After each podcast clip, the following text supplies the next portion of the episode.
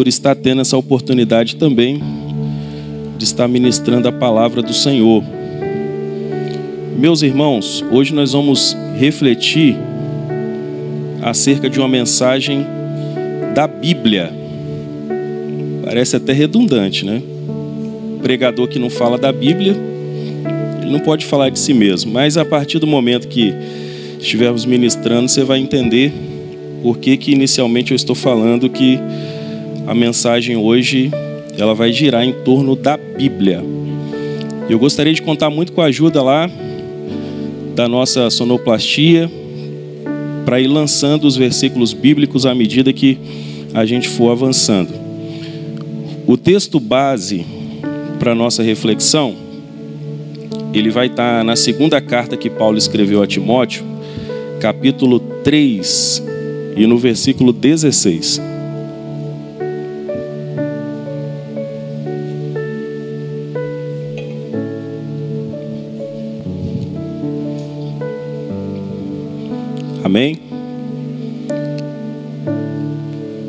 2 Timóteo 3,16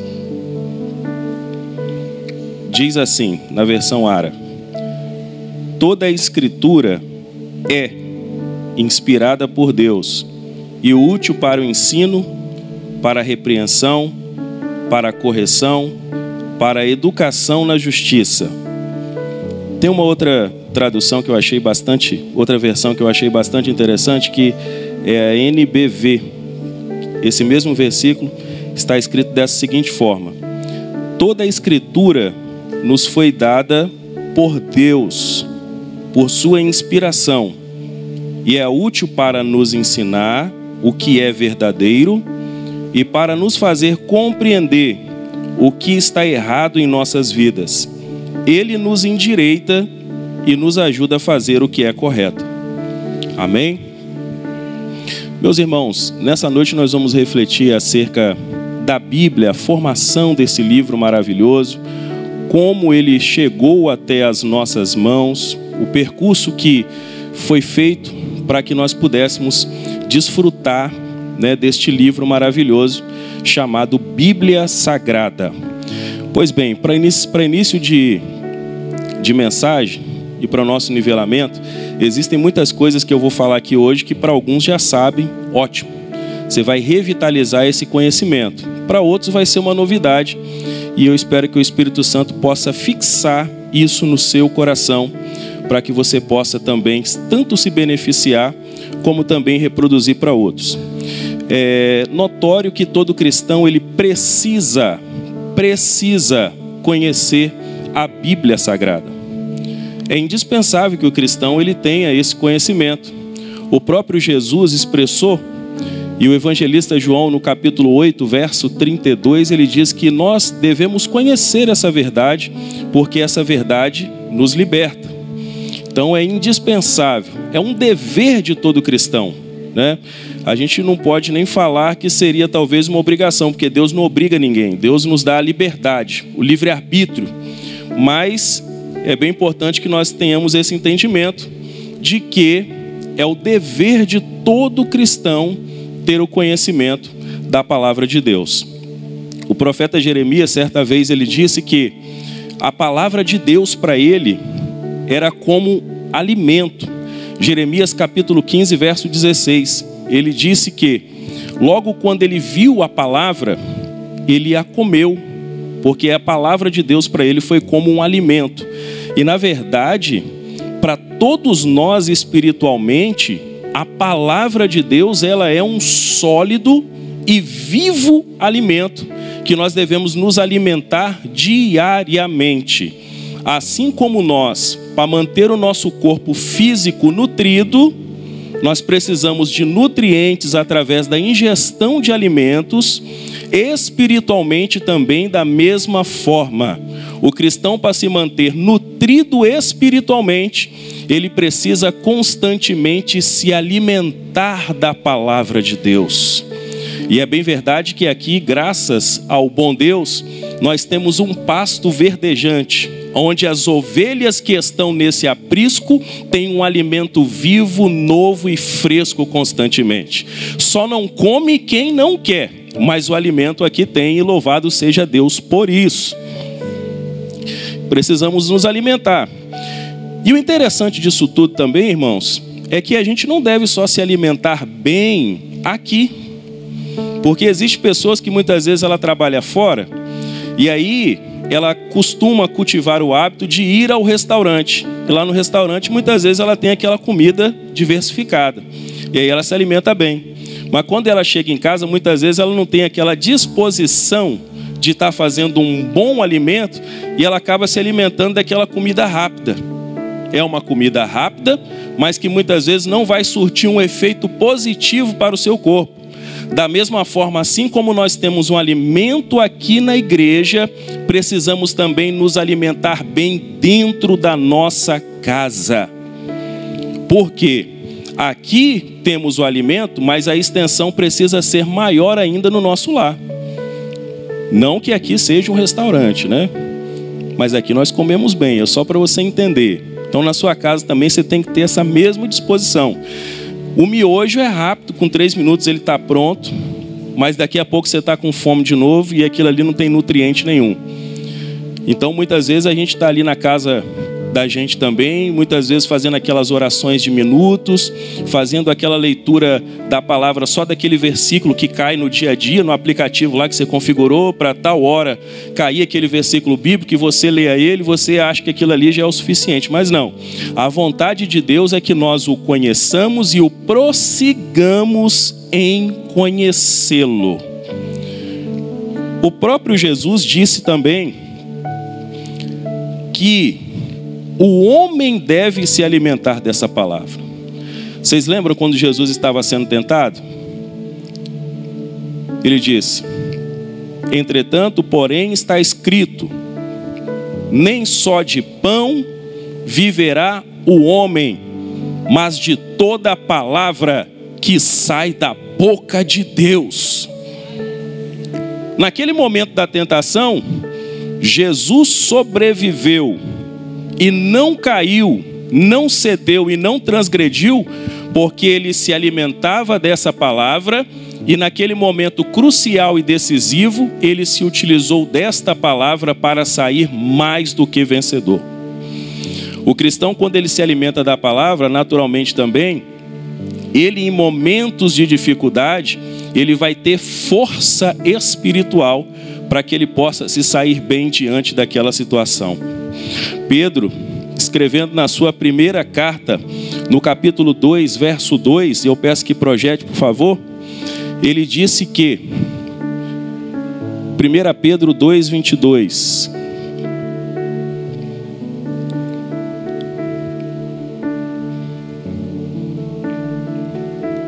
Amém.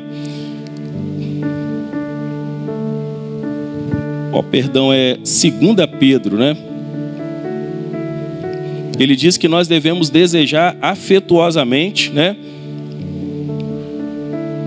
Ó, oh, perdão, eu acabei anotando aqui a referência. Pedro diz que não, não é essa referência. Ele diz que nós devemos desejar, né, como os meninos, né, o leite, que é a palavra de Deus. Então, nós notamos que o leite, principalmente o materno, ele é um dos principais alimentos que tem mais nutriente. Então nós deseja, devemos desejar afetuosamente como meninos o leite, que é a palavra de Deus. Então o cristão, ele precisa ter prazer em ler a Bíblia Sagrada. O Paulo, registrando na carta aos Romanos, capítulo 7, verso 22, ele diz que, porque segundo o homem interior, eu tenho prazer na lei de Deus. O salmista também, no Salmo 1 e no verso 2, ele diz que todo homem que medita nesta palavra, ele é bem-aventurado. Precisamos então refletir nesta palavra para sermos bem-aventurado. Louvado seja Deus. Antes o teu prazer está na lei do Senhor, e nesta lei medita de dia e medita de noite. A palavra de Deus, ela é simples e todos podem compreender. Por quê? Deus a fez desta forma para que nós pudéssemos alcançar aquilo que ele tem de projetos para a nossa vida. O autor deste livro chamado Bíblia Sagrada foi Deus. O seu tema central é Jesus Cristo e o seu intérprete é o Espírito Santo. Todos os momentos em que você estiver lendo a Bíblia e você estiver com dificuldade de compreensão, você pode ter a certeza que você vai orar ao Espírito Santo e o Espírito Santo de Deus vai abrir o seu entendimento. Existem muitos livros e muitas expressões que às vezes nós vamos ter dificuldade de ter a compreensão. E seria bom se a gente tivesse o autor próximo, para você chegar para ele e perguntar: peraí, o que você quis dizer com essa expressão? Mas nós, quando estamos lendo a Bíblia, que é esse livro vivo que Deus fala conosco, o Espírito Santo do Senhor, ele é capaz de fazer termos a compreensão daquilo que Deus quer dizer para nós. E precisamos estar preparados, né? É, Paulo escrevendo a Timóteo, ele diz que nós devemos estar preparados como obreiro aprovado. Isso significa dizer que nós devemos ter um bom manejo da palavra de Deus. Todo aquele que é profissional em uma área, ele precisa ter uma habilidade naquilo que ele é de ofício. Então, não que nós somos pregadores profissionais, mas nós devemos estar preparados para responder com mansidão, com temor, a todos aqueles que pedirem a razão da esperança que há em nós. Então nós precisamos estar preparados. Louvado seja Deus. Esta palavra, quando você lê a Bíblia, é, o primeiro livro é o livro do Gênesis. Mas se fôssemos olhar em ordem cronológica, o primeiro livro seria o livro de Jó. Jó foi aquele que viveu na era dos patriarcas. Então, se fôssemos colocar a Bíblia em ordem cronológica, o livro de Jó seria o que seria o primeiro. Mas está aqui como Gênesis, entendemos que existe um propósito de Deus para que o Gênesis também fosse o primeiro livro. E esse livro foi escrito por quem? Por Moisés. Quando nós abrimos lá a Bíblia, em Êxodo capítulo 17, verso 14, nós vamos ver que Deus pediu para que Moisés viesse escrever. E assim está a palavra. Depois o Senhor disse a Moisés: Escreve isso em um rolo como memorial e declare a Josué que exterminarei completamente a memória dos amalequitas debaixo do céu. Deus não só disse a Moisés para escrever, Deus também disse a outras pessoas. Coloque outra referência, por favor. Jeremias capítulo 36 e versículo de número 2. Nós vamos ver Deus também dizendo para Jeremias, para que ele pudesse registrar. Jeremias 36, verso 2.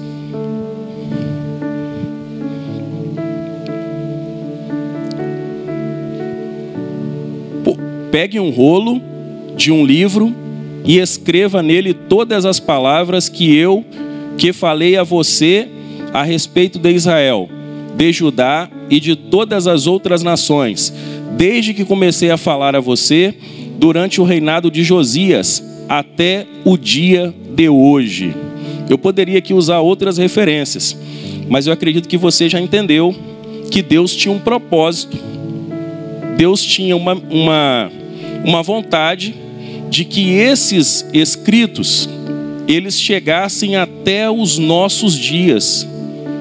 Da mesma forma que essas palavras edificaram e abençoaram a vida dos nossos irmãos que já passaram, elas continuam abençoando as nossas vidas até hoje.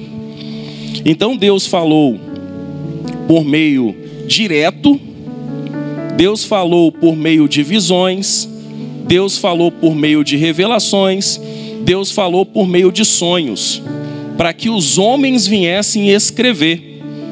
E o interessante é que não era simplesmente escrever.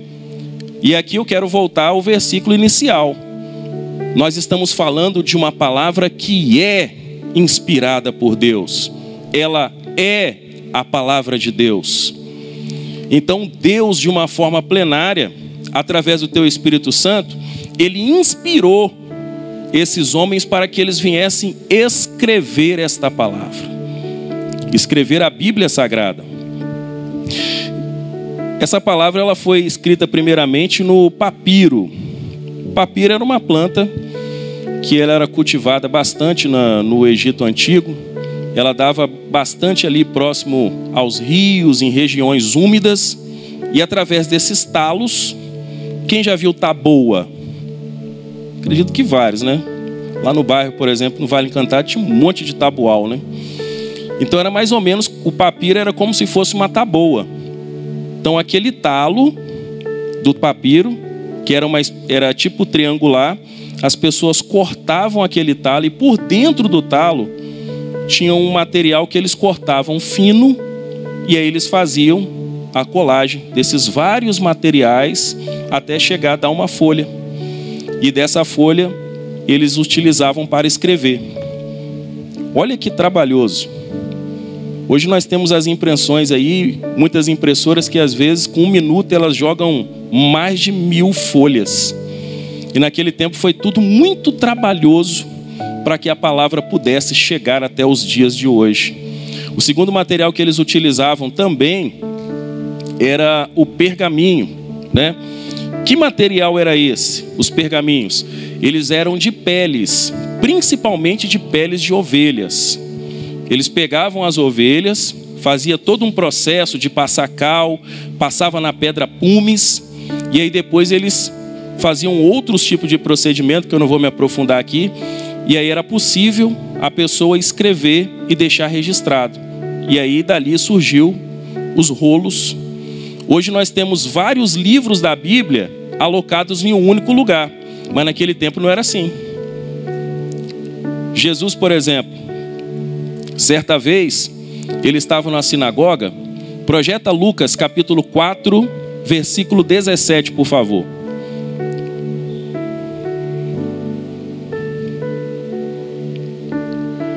Entrega-lhe o livro do profeta Isaías e abriu no lugar onde estava escrito.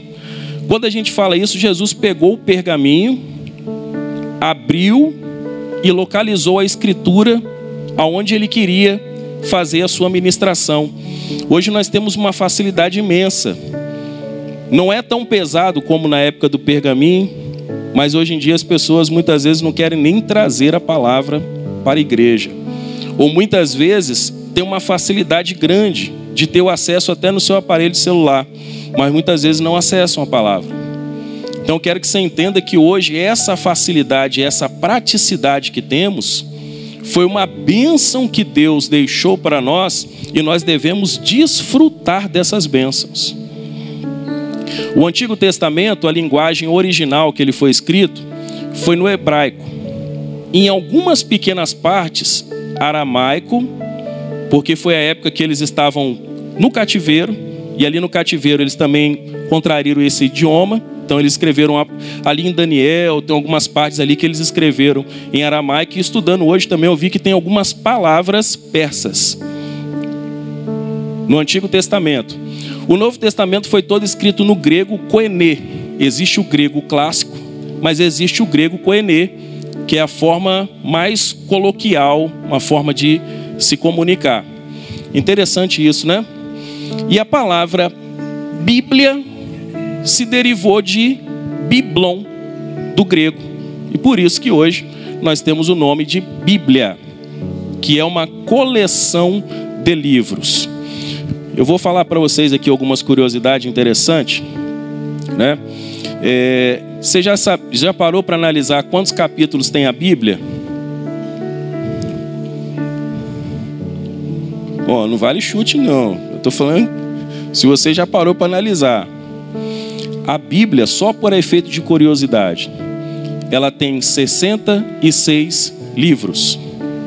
Isaías, por exemplo, alguns estudiosos falam que ele é uma mini Bíblia, que Isaías tem 66 capítulos. A Bíblia é dividida em dois testamentos. O Antigo Testamento tendo 39 livros, o Novo Testamento contendo 27. E a somatória desses 66 livros nós temos 1189 capítulos. Glória a Deus, é muita coisa. E tem muita mensagem para pregador, tá? Que a Bíblia tem 31 mil 173 versículos. E todos eles foram inspirados por Deus. Em todos eles vemos a ação ativa de Deus. Em todos eles vemos Deus falando conosco. Louvado seja Deus. Eu estava fazendo uma pesquisa, nós estamos falando da Bíblia, e vocês sabiam que existem muitas nações, muitos países, muitos lugares que ainda não têm o privilégio que eu e você temos. Segundo as Organizações Unidas, nós temos hoje no mundo cerca de 193 a 206 países. Por que, que eles não têm uma definição exata? Porque existem questões políticas. Às vezes o país politicamente ele não é ainda reconhecido, mas é uma região territorial. Por isso que eu não posso aqui afirmar para você uma quantidade exata, mas lá no site da ONU está entre 193 a 206 países que nós temos no mundo. É muita coisa, né, gente? E o interessante disso tudo, que eu estava olhando os dados do R7 de 2021, e esses 200, 190 e poucos países, existem 7.102 línguas ou dialetos. O que é um dialeto? Aqui no Espírito Santo fala em pim, em outro lugar fala mandioca, em outro lugar fala macaxeira. Né? Então existem países, eu fiquei até perplexo com isso, e até hoje à tarde lá a minha, minha ajudante de estudo lá estava tava comigo. O país que mais tem línguas e dialetos do mundo se chama Papua Nova Guiné. Tem 820 línguas e dialetos. Imagina que confusão que deve ser. Você chega no estabelecimento, você não sabe se o cara fala uma coisa, se ele fala outra. E aí fica aquela verdadeira confusão, né? E aí eu fui até pedir para ela me ajudar na pesquisa qual é a extensão territorial desse lugar. Ele tem 462 mil metros quadrados. Só para você ter uma ideia, o Espírito Santo tem 46 mil metros quadrados de extensão territorial. Então, esse país de 820 línguas e dialetos, ele é mais ou menos dez vezes o tamanho do estado do Espírito Santo. E por que, que eu estou trazendo esses dados para você?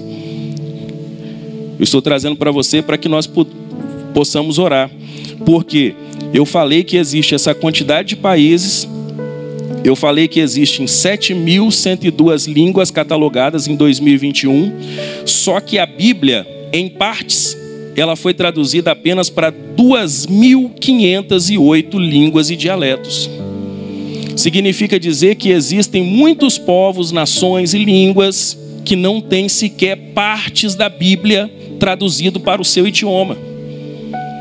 É um trabalho muito mais difícil e complexo para os missionários quando estão no campo. Porque eles vão falar da palavra, mas a pessoa não vai ter acesso à palavra na sua própria linguagem.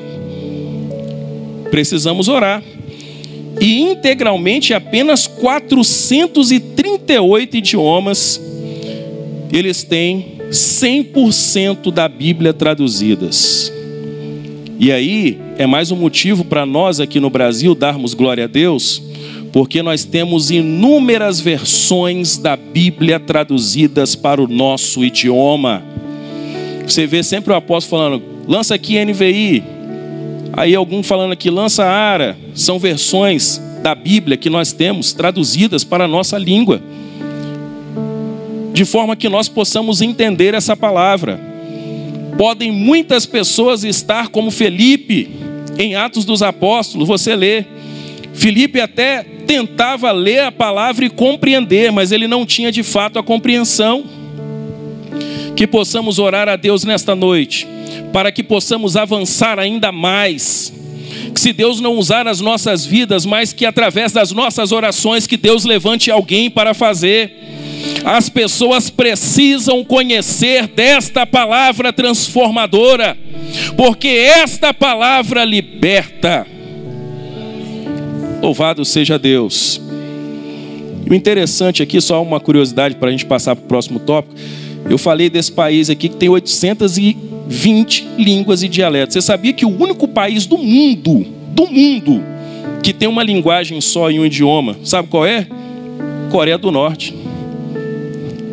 Estado ditatorial. Não que eu estou defendendo, eu estou trazendo para você uma informação. Até porque defender ditadura é uma coisa complicada, né? Na Coreia do Norte é o único de todos os países que só fala um idioma e um único dialeto. Interessante. Continuando, na palavra de Deus, uma outra coisa que nós ficamos assim maravilhados, sabe o que, que é? É que a Bíblia, ela foi escrita em um período de aproximadamente 1.600 anos, ou 16 séculos, que dá a mesma coisa. Aí você escolhe como você vai falar, né? Mas aí, nesses 1.600 anos, Deus levantou inúmeros homens. Deus levantou boiadeiros. Lembra que eu trouxe uma mensagem aqui sobre Amós? Boiadeiro, colhedor de sicômoro. Deus levantou ele para escrever. Deus levantou médicos como Lucas, que minuciosamente pesquisou da palavra para escrever o Evangelho de Lucas e Atos dos Apóstolos. Deus levantou várias e várias pessoas em épocas distintas, de profissões diferentes, de temperamentos diferentes, mas sempre convergindo na mesma direção, trazendo Cristo como centro. E aí, para aqueles que talvez não acreditem na inspiração da Bíblia Sagrada, como explicar uma coisa dessa? Pessoas em regiões distantes, em tempos diferentes, escrevendo, falando da palavra de Deus, e quando você vê, tem sempre uma unidade, estão sempre numa única direção. Foram aproximadamente 40 pessoas que Deus usou para escrever a Bíblia Sagrada.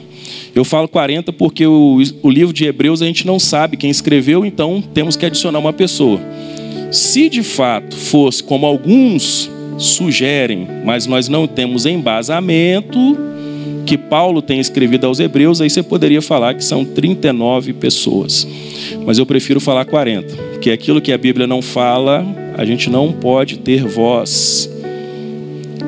Sempre precisamos analisar o texto e o contexto para não gerar um pretexto. Precisamos sempre manter a integralidade da palavra. Uma outra curiosidade para você. Hoje, lembra que eu falei no início que nós íamos falar da Bíblia? Estamos falando da Bíblia. Só da Bíblia hoje essa mensagem vai girar. Né? Qual é o capítulo do meio? Você já teve a curiosidade de saber qual é o capítulo do meio, que divide ali a Bíblia. Eu falei que ela tem 66 livros, onde está o meio da Bíblia? Pastor Rosley.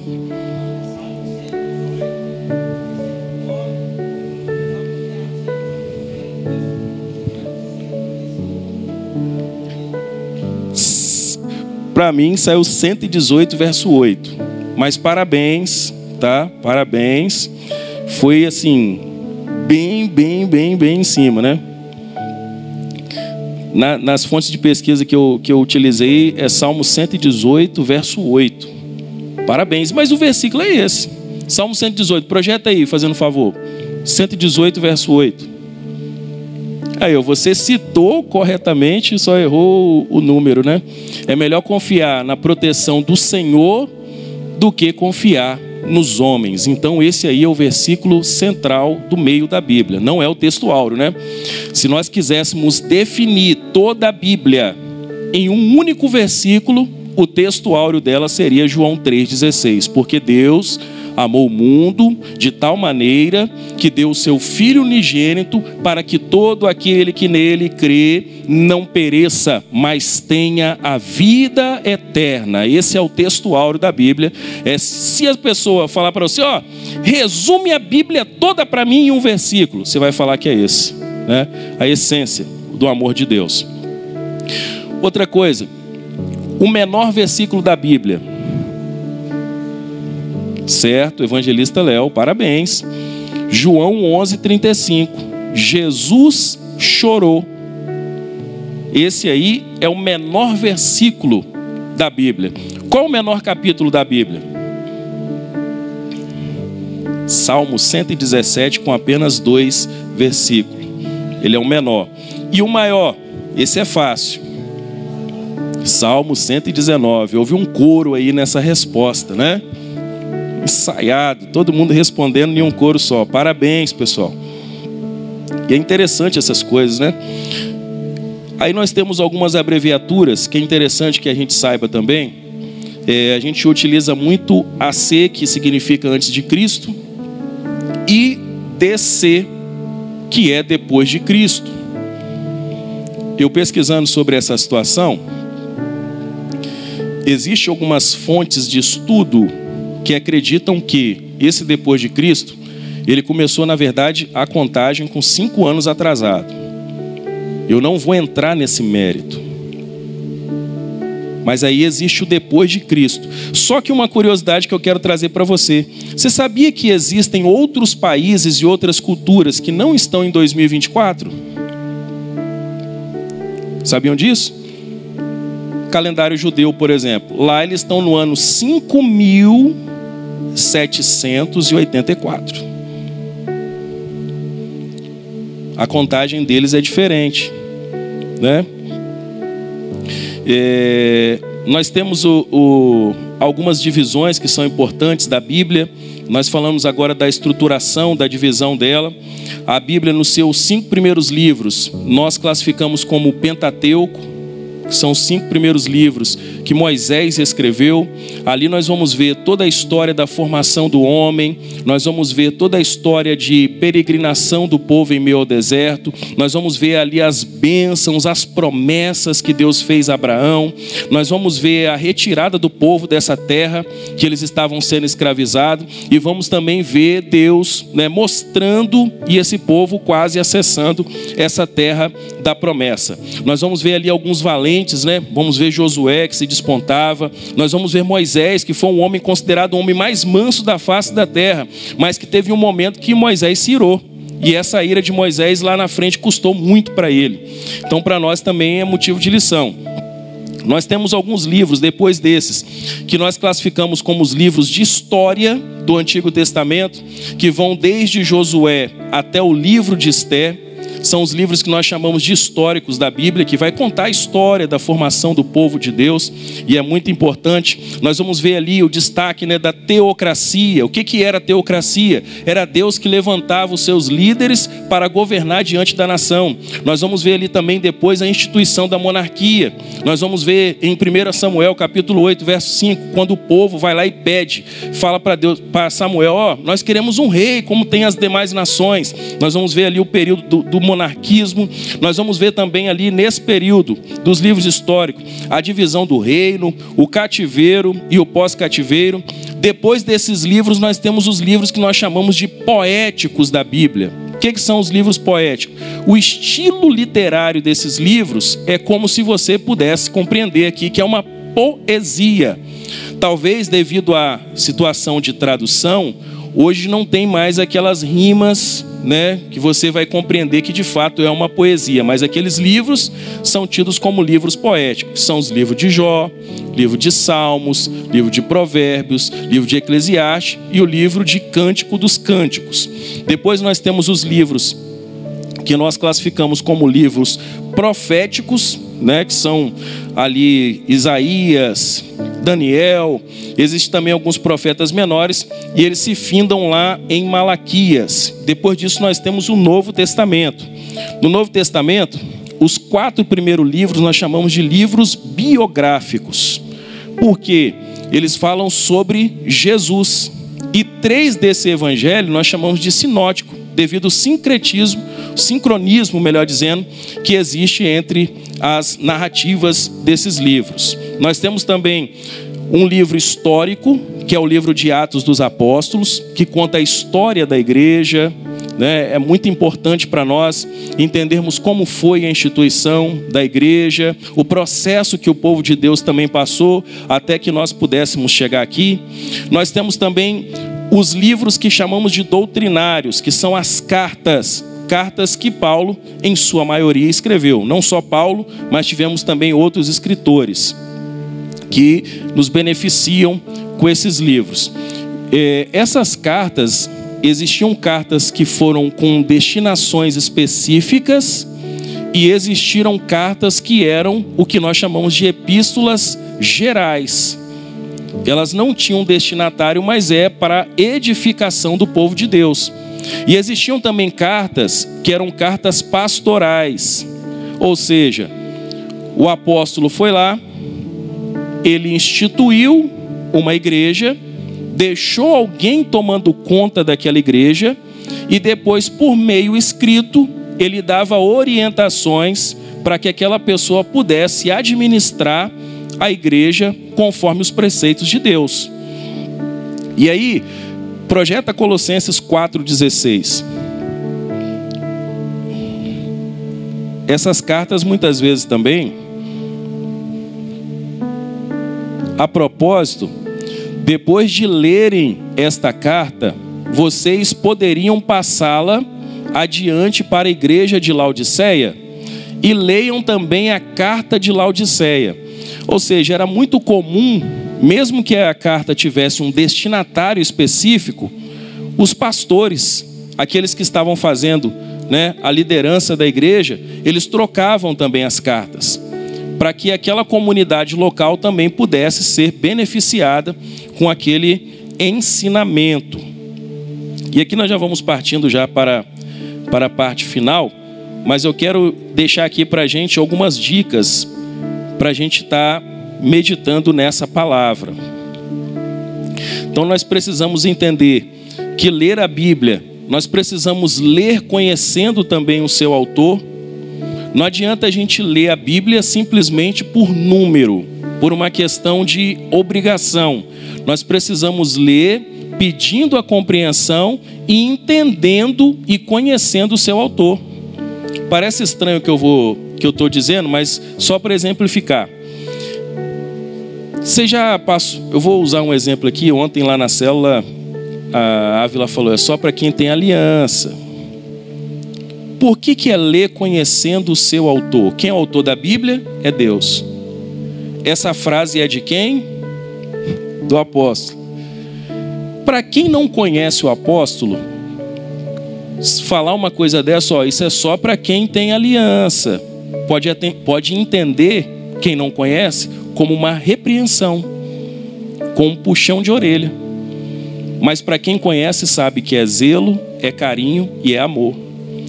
Por isso que nós temos que ler a Bíblia, mas conhecendo o seu autor. Espera aí, essa expressão de Deus, ela demonstra carinho, ela demonstra cuidado, ela demonstra zelo para com a minha vida. Mas existem momentos também que precisamos ter a compreensão de que, se não obedecermos aquela palavra, o juízo de Deus também virá sobre nós. Por isso que eu preciso ler a palavra, mas tendo conhecimento do autor. E é algo fantástico. Deus e a sua palavra, quanto mais você lê e se aprofunda, mais você passa a conhecer. Tá certo? Assim como qualquer outro relacionamento na terra, com a palavra também não é diferente. Nós precisamos sempre estar em oração, pedindo o Espírito Santo para nos dar a compreensão daquele texto.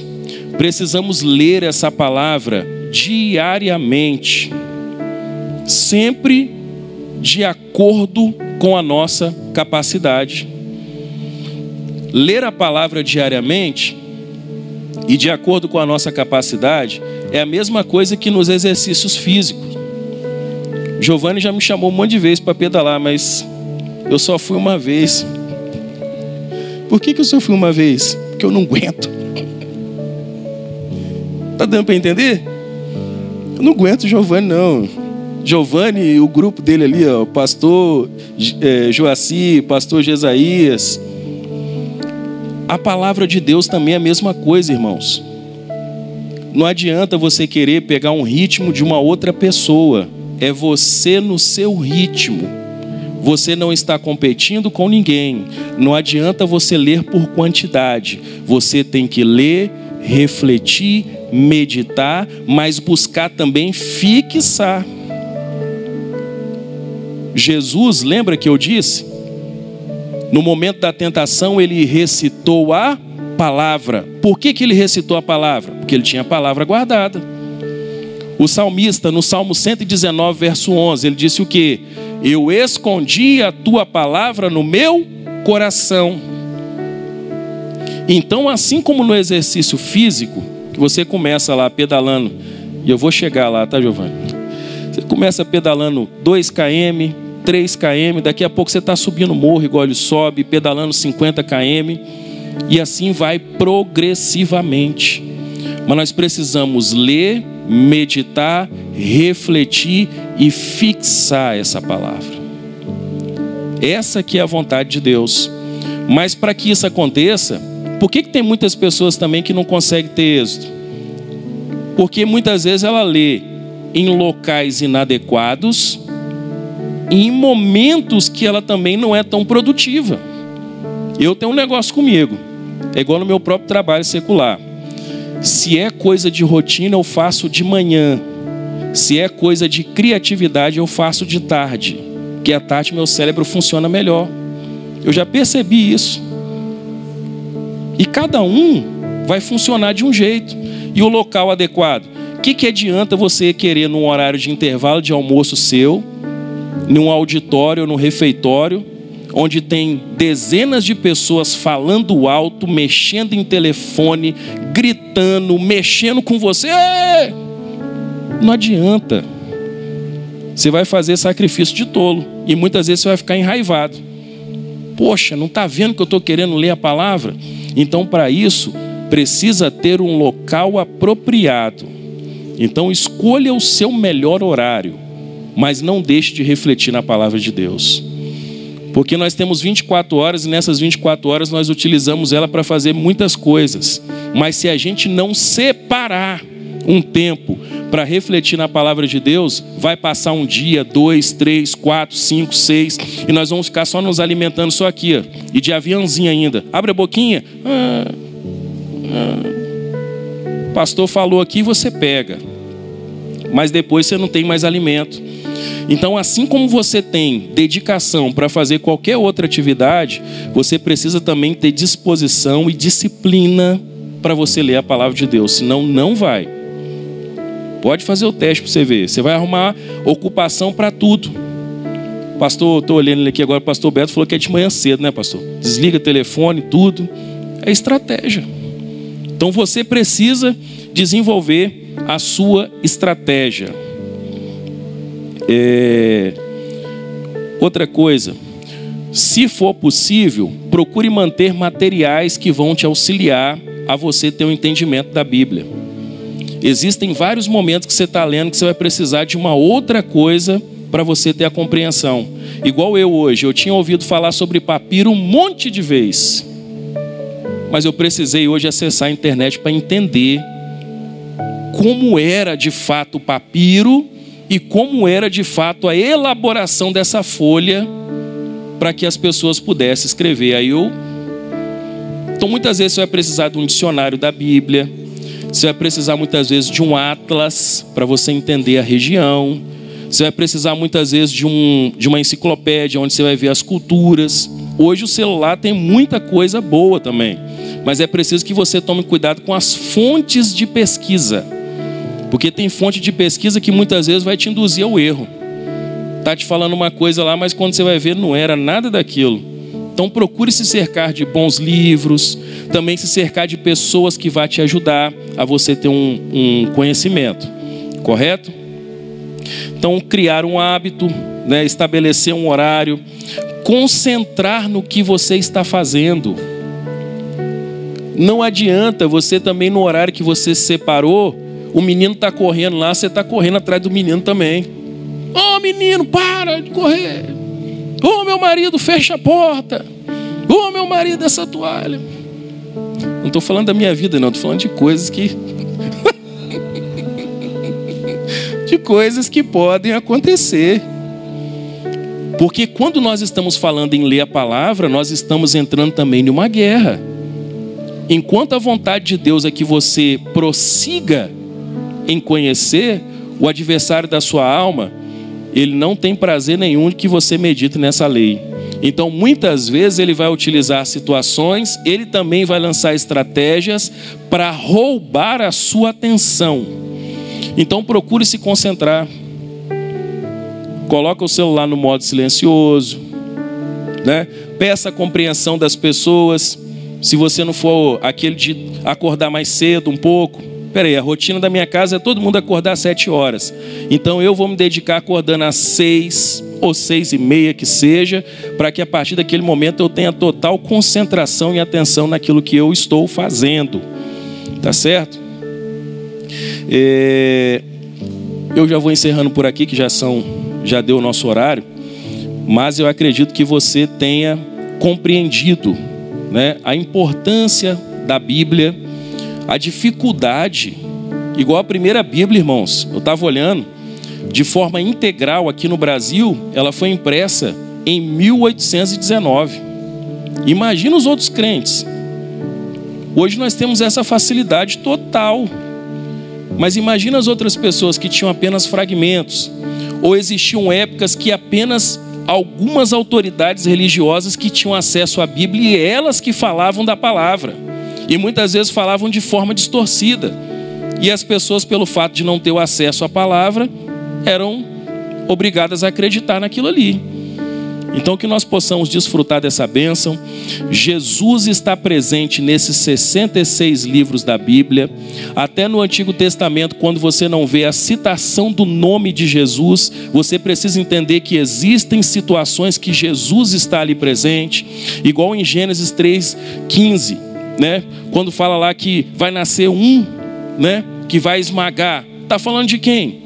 Falando de Jesus. Então, todos os livros da Bíblia, você vai ver que Jesus estava ali presente, né? É, lá, esmagará o descendente da mulher esmagará sua cabeça e ele ferirá o calcanhar dele. Então ali todos os livros da Bíblia, eu tinha até aqui, ó, em Gênesis, né? Ele aparece como a semente da mulher. Êxodo, ele é o nosso cordeiro pascual. Quando você vê ali a instituição da Páscoa em Êxodo, capítulo de número 12. Quando você vê em Levítico, ele é o nosso sumo sacerdote. Em Números, ele é a coluna de fogo, né? E ele também é a nuvem em Deuteronômio, Jesus aparece como um grande profeta no meio do povo. Josué, ele é o nosso capitão do exército. Em Juízes, você vai ver Jesus como nosso juiz e também como nosso libertador. No livro de Ruth, ele é o nosso parente remidor. Em 1 Samuel, ele é o nosso profeta. Segundo Samuel, ele é o nosso sacerdote. No primeiro livro do Reis, ele é o nosso rei sábio, fazendo alusão àquilo que Salomão foi. No segundo livro dos reis, ele é o nosso rei fiel. No primeiro livro das crônicas, ele é o grande monarca. No segundo livro das crônicas, ele é o monarca que permanece. No livro de Esdras, ele é o grande escriba. No livro de Neemias, ele é o nosso restaurador. No livro de Esté, Jesus é o nosso escape da morte. No livro de Jó, ele é o nosso redentor que ainda vive. Em Salmos, ele é o nosso pastor. Provérbios, ele é a nossa sabedoria. Em Eclesiastes, Jesus é a nossa vida completa. Em Cantares de Salomão, ele é o amado da nossa alma. Em Isaías, ele é o Messias prometido. Em Jeremias, ele é o renovo de justiça em Lamentações, é aquele que chora por nós. Por isso que dizemos aqui que Jesus chorou e ele continua chorando também. Em Ezequiel, ele é o renovo principal. Em Daniel, ele é o quarto homem na fornalha. Em Oséias, ele é o marido fiel. No livro de Joel, ele é o nosso batizador. No livro de Amós, ele é o divino lavrador. Em Obadias, ele é o nosso salvador. Em Jonas, ele é o grande missionário. No livro de Miqueias, Jesus é o libertador divino. No livro do profeta Naum, ele é o juiz das nações. Em Abacuque, ele é o Deus da nossa salvação. Em Safonias, ele é o Senhor zeloso. Em Ageu, ele é o desejado das nações. Em Zacarias, ele é o renovo de justiça. Em Malaquias, ele é o sol da justiça. Em Mateus, ele é o rei dos, rei, rei dos judeus. Vou, pode falar, vou falar tudo, né? Vou falar tudo. Em Marcos, ele é o servo de Deus. No Evangelho de Lucas, ele é o filho do homem. Em João, ele é o filho de Deus. Em Atos dos Apóstolos, ele é o Senhor ressurreto. No, na carta de Paulo aos Romanos, ele é aquele que nos faz mais do que vencedores. Em 1 Coríntios, 1 Coríntios, ele é o Senhor das ele é o Senhor das nossas vidas. 2 Coríntios, ele é o nosso conforto. Na carta de Paulo aos Gálatas, ele é o libertador do jugo da lei. Em Efésios, ele é aquele que cumpre tudo em todos. Filipenses, ele é o modelo de humildade. Colossenses, ele é a plenitude de Deus. 1 Tessalonicenses, ele é aquele que virá arrebatar a sua igreja. 2 Tessalonicenses, é aquele que vi, é aquele que vira para julgar os ímpios, virá para julgar os ímpios. 1 Timóteo, ele é o único mediador entre Deus e os homens. Em 2 Timóteo, ele é o nosso modelo. Em Tito, ele é o nosso modelo. Filemão, ele é o nosso Senhor e Mestre. Hebreus, ele é o nosso intercessor junto ao Pai. Em Tiago, Jesus aparece como nosso modelo a seguir. 1 Pedro, ele é a pedra angular da nossa fé. 2 Pedro, ele é a nossa força. 1 João, ele é o nosso advogado. 2 João, é a verdade. Terceira João, ele é o caminho. Judas, ele é o nosso protetor. Em Apocalipse, Jesus Cristo é o Rei dos Reis e Senhor dos Senhores. E aleluia!